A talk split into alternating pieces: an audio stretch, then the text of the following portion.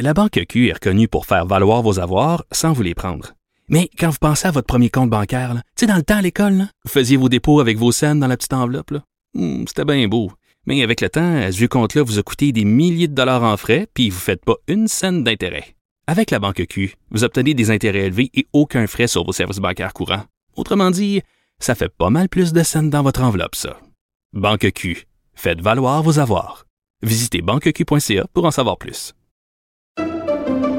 Pendant que votre attention est centrée sur cette voix qui vous parle ici, ou encore là, tout près ici, très loin là-bas, ou même très, très loin. Celle de Desjardins Entreprises est centrée sur plus de 400 000 entreprises partout autour de vous. Depuis plus de 120 ans, nos équipes dédiées accompagnent les entrepreneurs d'ici à chaque étape pour qu'ils puissent rester centrés sur ce qui compte, la croissance de leur entreprise.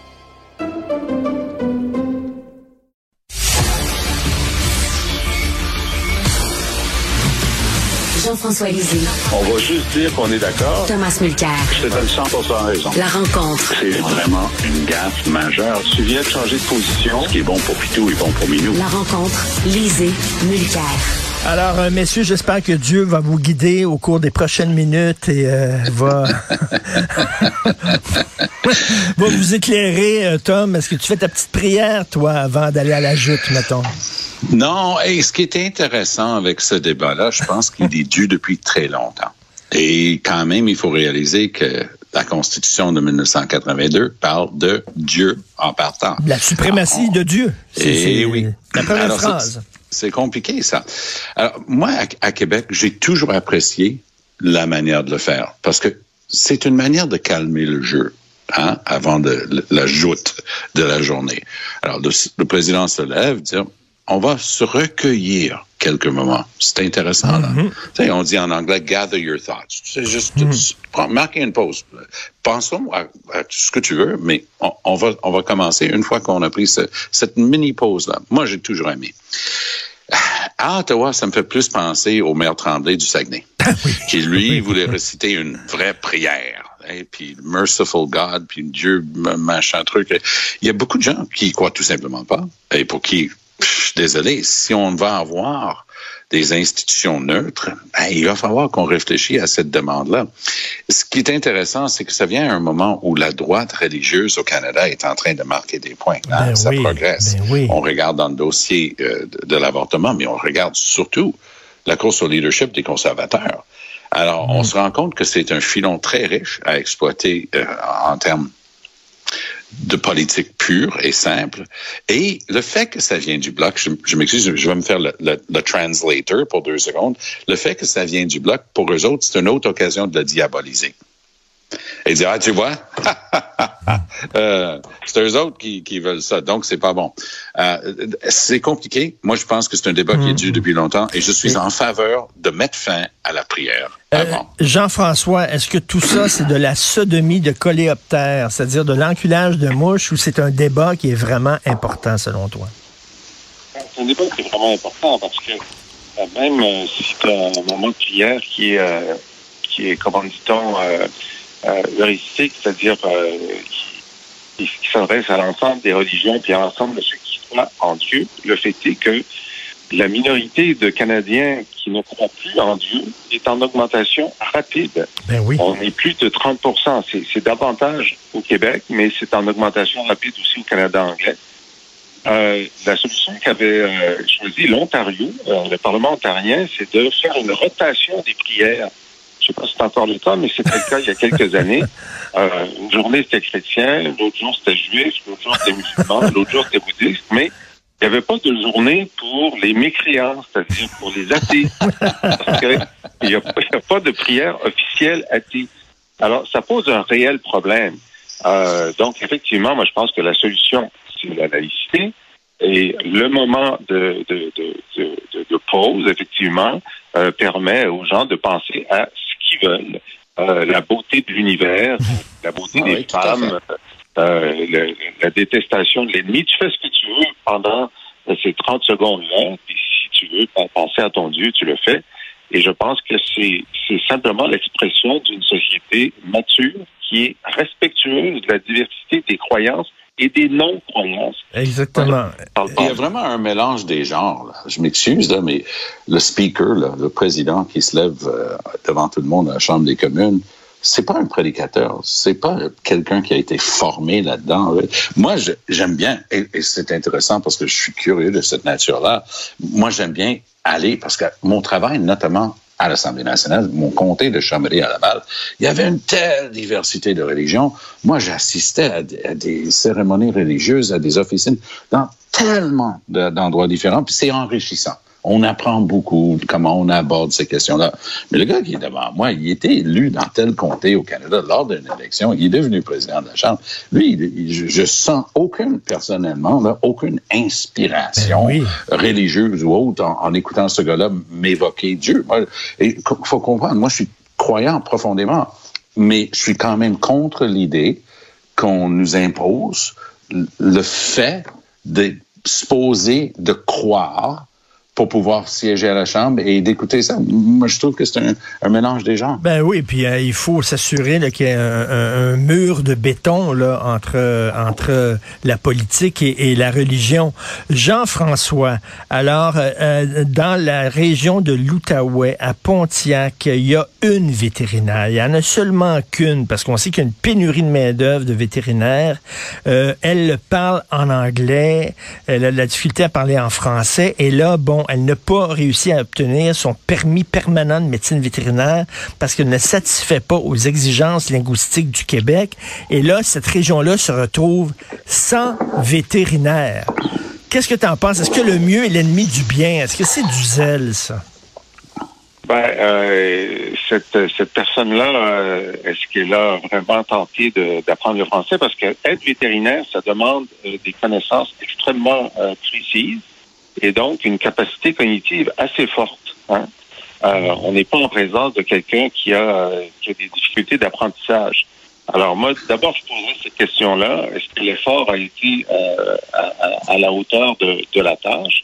Est-ce qu'on peut l'aider? Est-ce qu'on peut... Euh, je comprends que les, les, la région de Gatineau pourrait débloquer un budget pour lui donner un tuteur. Euh, et puis, euh, comme ça se passe aussi euh, en attendant qu'elle qu'elle repasse son examen, s'il y a des gens qui ont besoin d'elle, comme on le fait aussi dans certains hôpitaux, on peut on peut faire en sorte qu'il y ait un traducteur, un interprète pour, pour traduire, pour faire en sorte que les soins soient prodigués dans la langue du client. Tom, est-ce que la personne, la personne est originaire du Royaume-Uni donc n'avait pas nécessairement mmh. les, la, la, chance de l'apprendre. C'est d'habitude sur le, sur le plancher des vaches, oserais-je dire, qu'on apprend une, une, une, deuxième langue. Et, et ça montre justement la, la difficulté. Il faut pas perdre le principe. Parce que ça, ça remonte. C'était pas des professionnels au départ. Si on remonte les premières législations linguistiques là-dessus, étaient vraiment axées sur la protection du consommateur. C'était au milieu des années 60, même avant la loi 22. On avait commencé à exiger une connaissance d'usage du français parce qu'il y avait des hommes de métier, puis je dis hommes parce qu'à l'époque c'était quasiment juste ça, des, des, électriciens, des plombiers qui arrivaient chez les gens mais qui parlaient pas un mot de français. Là, les gens disaient ça va faire. Là. Si j'appelle un plombier, il faut quand même que je puisse lui expliquer mmh. le problème et qu'il puisse comprendre un minimum. Donc on avait commencé d'abord avec ces corporations là, bien avant les professions euh, dites libérales, on avait commencé à dire ben, ça prend une connaissance du geste du français, c'est une question de respect des droits. Donc ça fait partie d'un ensemble, mais c'est le genre de cas parce que nous au début des années 80, il y avait tellement de problèmes. Les tests de l'OQLF aujourd'hui, à l'époque l'OLF, les tests étaient tout tordu, toute croche, avait rien à voir avec la profession. Et donc, je pense qu'il faut avoir un peu de flexibilité dans l'application de ça. Si la personne est de bonne foi, puis ça a l'air d'être le cas, et souhaiterait prendre des cours puis améliorer mmh. son français, je pense qu'il y a moyen de trouver une solution à ce problème-là. Puis sinon, on passe pour une gang de cabochons. Ben oui, de Tom, ça parlait de... de... Au, au Royaume-Uni, en ce moment, il y a davantage de, de citoyens qui ont le français comme langue seconde qu'il y en a dans tout le Canada anglais. Ben, voilà. euh, ça parlait de Dr. Doolittle qui euh, pouvait parler aux animaux. Oui, exactement. Euh, Jean-François, est-ce que c'est une bonne idée d'avoir un parc au nom du Dr. Henry Morgan Taylor? Ça va devenir le point de ralliement de tous les militants anti-avortement. Ils vont tous se ramasser là. Qu'est-ce que tu en penses? Ah, écoute, ce serait, c'est comme de dire que si on a un parc euh, Martin Luther King, euh, les, les racistes vont y aller. Non, euh, on a des gens qui ont euh, qui ont fait en sorte qu'il soit euh, que la société fasse des avancées importantes. Sans Morgan Taylor, le droit à l'avortement euh, ne, se serait pas imposé aussi rapidement. C'est une des personnes qui ont fait en sorte que les femmes ont eu ce droit-là plus rapidement que si on avait at- attendu, euh, euh, disons, le cours normal euh, des débats publics. Euh, c'est quelqu'un qui a été euh, assez, euh, assez euh, euh, audacieux puis assez résilient pour faire de la prison pour cette cause-là. Mhm. Et je pense qu'on lui doit euh, reconnaissance et euh, qu'il devrait être présent dans la, top- la toponymie montréalaise. La proposition qui est faite euh, de faire un parc tout près de là où était sa première clinique est une très bonne proposition. Euh, moi, je suis, j'y suis très favorable. Tom. Et c'est, mais c'est toujours un, un- un point justement où ça, ça va péter un petit feu, petit feu. Mais je suis sincèrement complètement d'accord avec l'analyse et la conclusion de, de Jean-François ce matin. On oublie parce que on- moi je suis assez vieux. C'est quand je- j'étais déjà à la faculté de droit quand euh, la décision a été rendue euh, dans Roe versus Wade aux États-Unis. Moi, je connais les statistiques.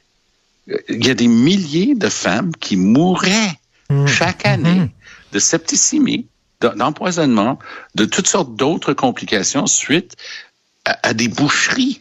Euh, Donc, qui il a sauvé la vie. Il a sauvé la vie de, de, Ben de oui, centaines, sinon de milliers de le, gars, femmes. le gars s'est aussi battu. Il a tout perdu.